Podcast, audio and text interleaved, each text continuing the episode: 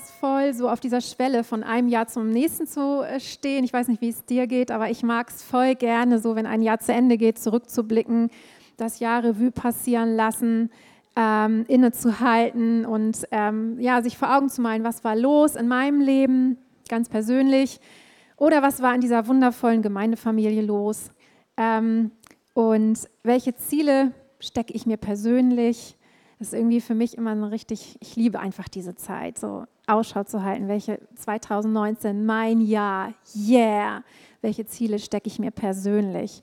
Ähm, ganz pragmatisch haben Ruben und ich auf jeden Fall das Ziel, äh, diese Sand- und Erdwüste um unser schönes neues Haus in Grün zu verwandeln und auch ein bisschen Steine hinzulegen. Wir leben gerade in einer Erdwüste um uns herum, aber nächstes Jahr kommt. Genau. Wir schauen natürlich auch gemeinsam als, ja, Ruben und ich, aber auch als Leiter, Gott, was hast du für einen Schwerpunkt in 2019 für deine Gemeinde hier, Leuchtfeuergemeinde Eutin? Welchen Schwerpunkt gibst du uns? Welche Ziele stecken wir uns? Auch das ist uns voll wichtig und dafür hören wir mehr. Äh, davon hören wir mehr Ende Januar bei unserem Vision Sunday. Ähm, ich würde heute gerne noch einmal einen kleinen Blick auf dieses Thema Jesus erwarten werfen. Und ähm, es wird eine kurze, kurze, knackige Botschaft von mir sein. Wir haben heute schon Wunderschönes gesehen und starken Lobpreis gehabt. Und dann laden wir euch gleich danach ein zu einem Glas Sekt. Ähm, genau, das ist richtig cool, weil ich habe mir so gedacht, das ist so schön, ähm, das letzte Jahr nochmal zu feiern, bevor das nächste beginnt. Also äh, Silvester, Neujahr stoßen wir alle aufs neue Jahr an, aber irgendwie finde ich, können wir mal das Jahr 2018 feierlich begehen. Genau. Oder feierlich in Gottes Hände weitergeben. genau. Genau. Ähm, wir haben so viele gute Gedanken zu diesem Thema gehört in diesem Monat, ähm, Jesus zu erwarten. Und ich möchte davon gerne einiges kurz wiederholen, weil es einfach so unglaublich gut und wichtig für uns war.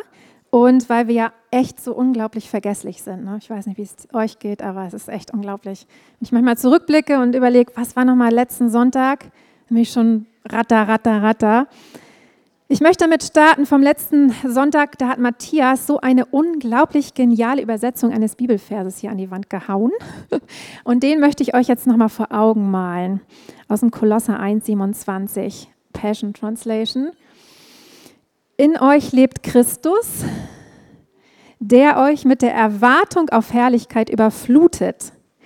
Dieses in uns eingeschlossene Geheimnis des Christus wird zu einer himmlischen Schatzkiste voller Hoffnung. Haha, das ist ja wohl der Hammer. Gefüllt mit den Reichtümern der Herrlichkeit für sein Volk. Und Gott möchte, dass alle es wissen. Also dieses hat mich so umgehauen, diese, diese Übersetzung dieses Verses finde ich sowas von genial. Und ein Ziel für 2019 für dich könnte auf jeden Fall schon mal sein, dass du jeden Tag einmal ein paar Minuten nimmst, um, um über diesen Vers zu meditieren. Ich glaube, das ist ein guter Vorsatz. Ich finde, da ist so viel drin enthalten, was wir zu einem siegreichen Leben als Königskind brauchen. Und es ist auch so viel drin, was Gott uns ähm, in diesem Jahr als Gemeinde immer wieder gesagt hat. Ich fange mal an mit dem ersten Satz. Wir lesen hier schon von der Erwartung. Und genial finde ich da, dass wir die Erwartung nicht aus uns herausquetschen müssen oder uns anstrengen müssen, sondern Jesus lebt in dir und er überflutet dich mit Erwartung, quasi von innen heraus. Ist der Hammer, finde ich. Ist der Hammer. Ist also überhaupt nicht anstrengend, so wie Steve Beckland uns das auch immer wieder ans Herz gelegt hat. Ähm, das heißt, ich darf seine Herrlichkeit seine Herrlichkeit erwarten in allen Bereichen meines Lebens, in meinen kleinen und großen Momenten des Alltages, weil er immer bei mir ist und weil er seine Herrlichkeit ausbreiten möchte. In, den, äh, tief, in deinen tiefsten Alltagsmomenten, aber auch in deinen langweiligsten Alltagsmomenten. Und die haben wir alle, oder? Oh, und da vergessen wir so manchmal die Herrlichkeit. Aber auch da möchte sie sich ausbreiten. Und ich sage da auch echt ja zu Jesus in 2019. Es ist doch so, ich weiß nicht, wie es euch geht, aber ich treffe oft auf Menschen, wenn, wenn sie Gott nicht kennen, dann erwarten Menschen eigentlich eher das Schlechte in ihrem Leben. Ähm, warum sollte diese Krankheit mich nicht treffen, wenn sie den getroffen hat? Oh mein Gott, hoffentlich reicht das Geld bis an, den Monatsend, bis an das Ende des Monats. Diese Sätze habt ihr bestimmt auch schon gehört nach Steve Backland. Haha, lass uns mal über diese Lügen lachen. genau. Lass uns mal über diese Lügen lachen. Sollten wir als seine Kinder nicht immer das Gute erwarten? Und warum können wir das Gute erwarten? Es gibt nur einen Grund dafür. Weil er gut ist und weil alles, was er gibt, nur gut ist. Das ist das Fundament dafür. Es ist kein haltloses, positives Denken, sondern das ist das Fundament. Gott ist gut, alles, was er gibt, ist nur gut. Nächster Satz in uns eingeschlossenes Geheimnis des Christus. Wow, ich meine, was für ein Schatz ist das? Was für ein Riesenprivileg, dass wir diesen Christus in uns tragen dürfen.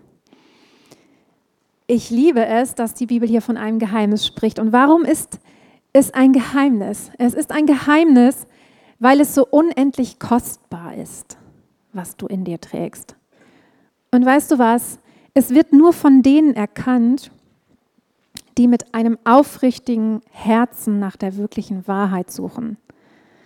Nur für die wird es erlebbar und auch sichtbar. Deswegen spricht die Bibel hier von einem Geheimnis. Und was für ein wunderschönes Bild.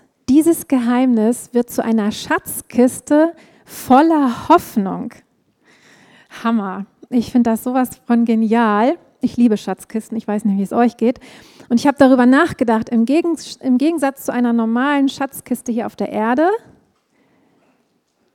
hat die himmlische Schatzkiste einen offenen Boden. Cool ist das denn? Du kannst da ohne Ende Hoffnung schöpfen für dich.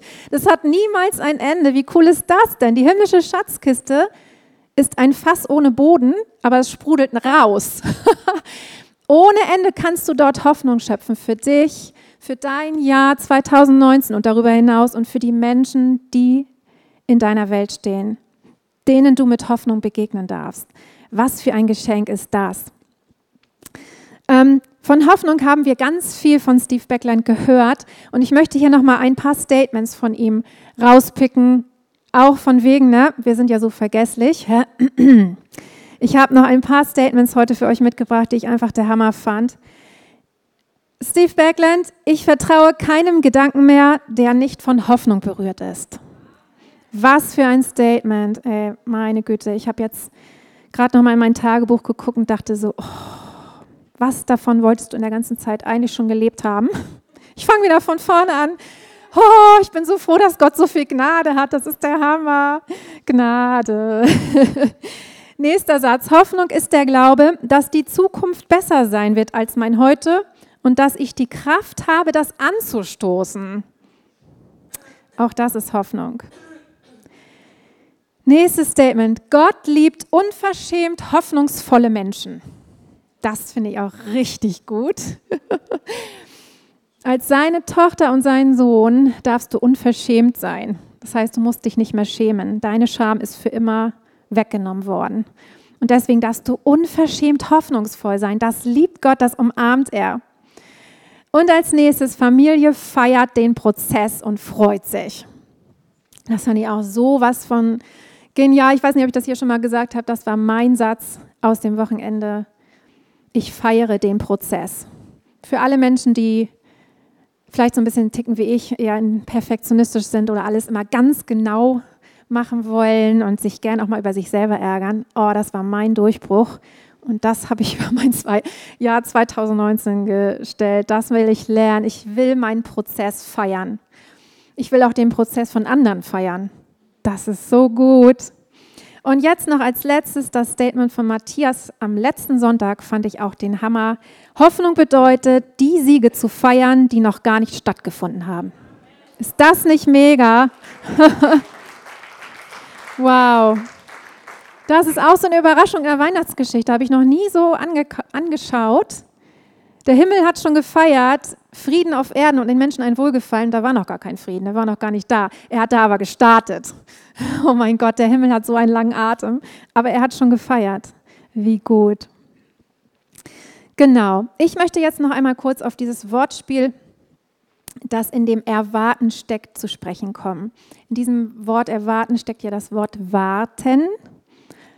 Und das habe ich mir mal so ein bisschen angeschaut und habe darüber nachgedacht, dass Warten eigentlich ein echt richtig negativ besetztes Wort in unserer Welt geworden ist. Oder?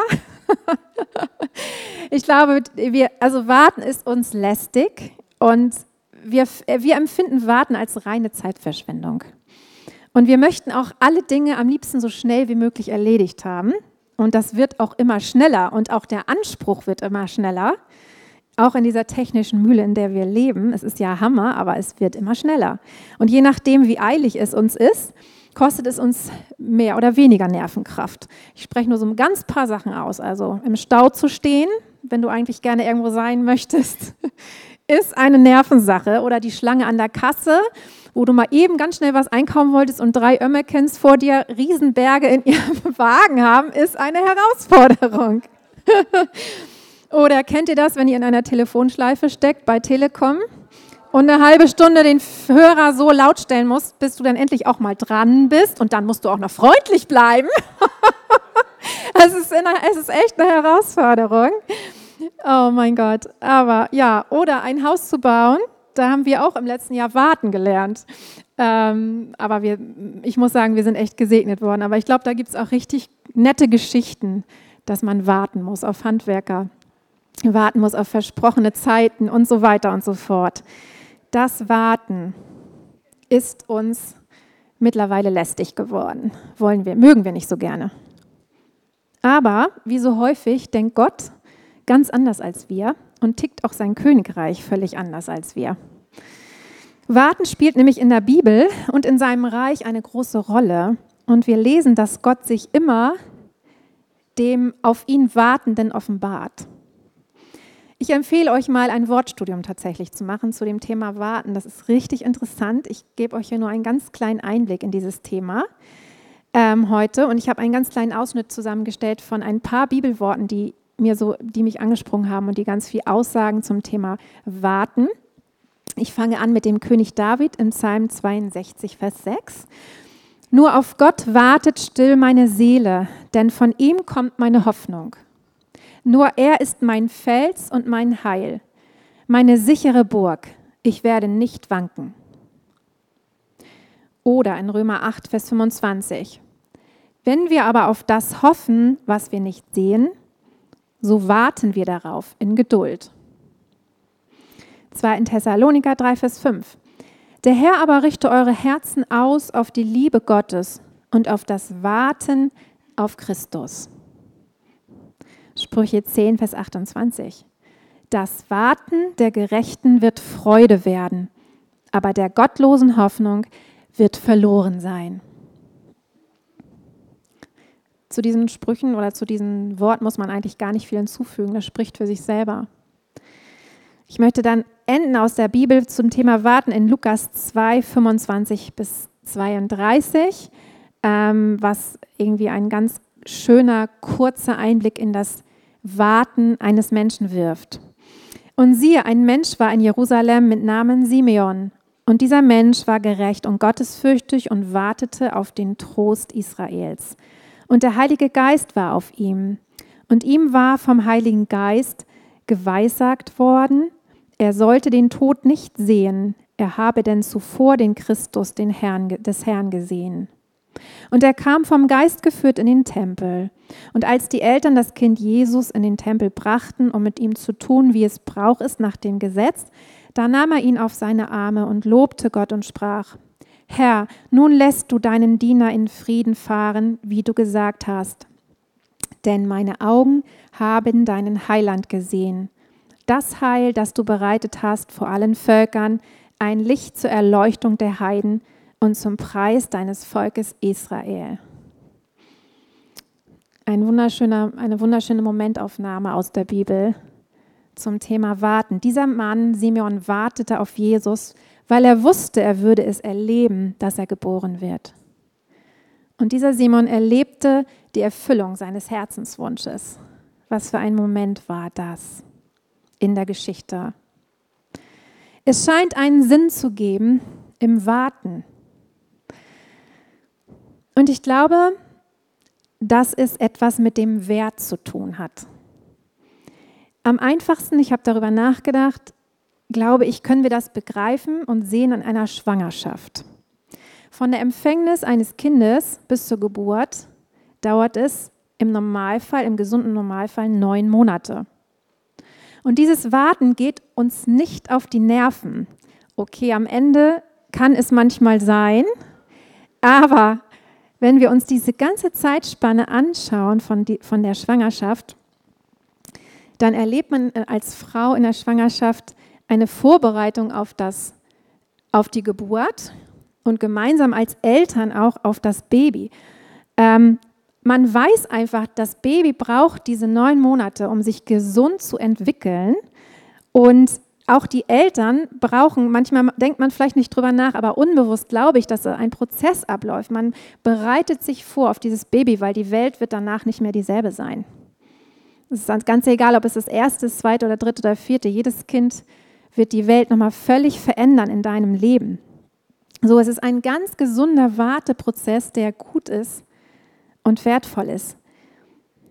Und ich glaube, dass uns das Warten hier nicht schwer fällt, weil uns das Ereignis der Entwicklung des Kindes, dieses unglaubliche Wunder, was dort passiert, so wertvoll und so kostbar ist. Und ich finde, das ist so ein wunderschönes Bild, wie ich glaube, dass Gott auch über Warten denkt und wie das Himmelreich tickt. Warten fällt uns also viel leichter, wenn uns etwas kostbar ist. Das ganze Königreich, Gott, Jesus Christus, ist von so einem unbeschreiblich großen Wert, dass es unserer ungeteilten Aufmerksamkeit, das Trachten, Streben und das Sehnen unseres Herzens bedarf, so damit wir es erleben, schmecken und sehen dürfen. Und das bedeutet, auf ihn zu warten und Jesus zu erwarten.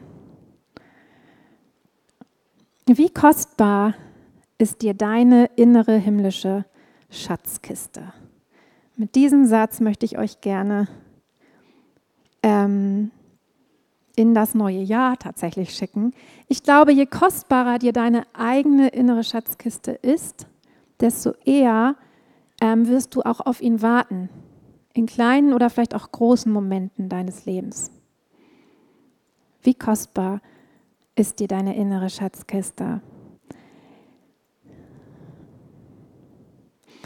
Ja, mit diesem Satz würde ich euch gerne in das, wie gesagt, in das neue Jahr schicken und ich würde gerne heute mal nicht das Gebetsteam, was auch geniale Dienste jeden Sonntag hier leistet, nach vorne bitten, sondern ich möchte euch allen die Gelegenheit geben, jetzt gleich im Anschluss einmal das Jahr gemeinsam nochmal zu feiern, darauf anzustoßen, was wir erlebt haben, auch als Gemeindefamilie wundervolle Dinge. Und ähm, ich würde gerne jetzt mit einem Gebet noch einmal abschließen und dann gerne noch einen Segen über euch aussprechen, der mir irgendwie dieser wunderschöne älteste Segen in der Bibel, den ich so wunderschön finde.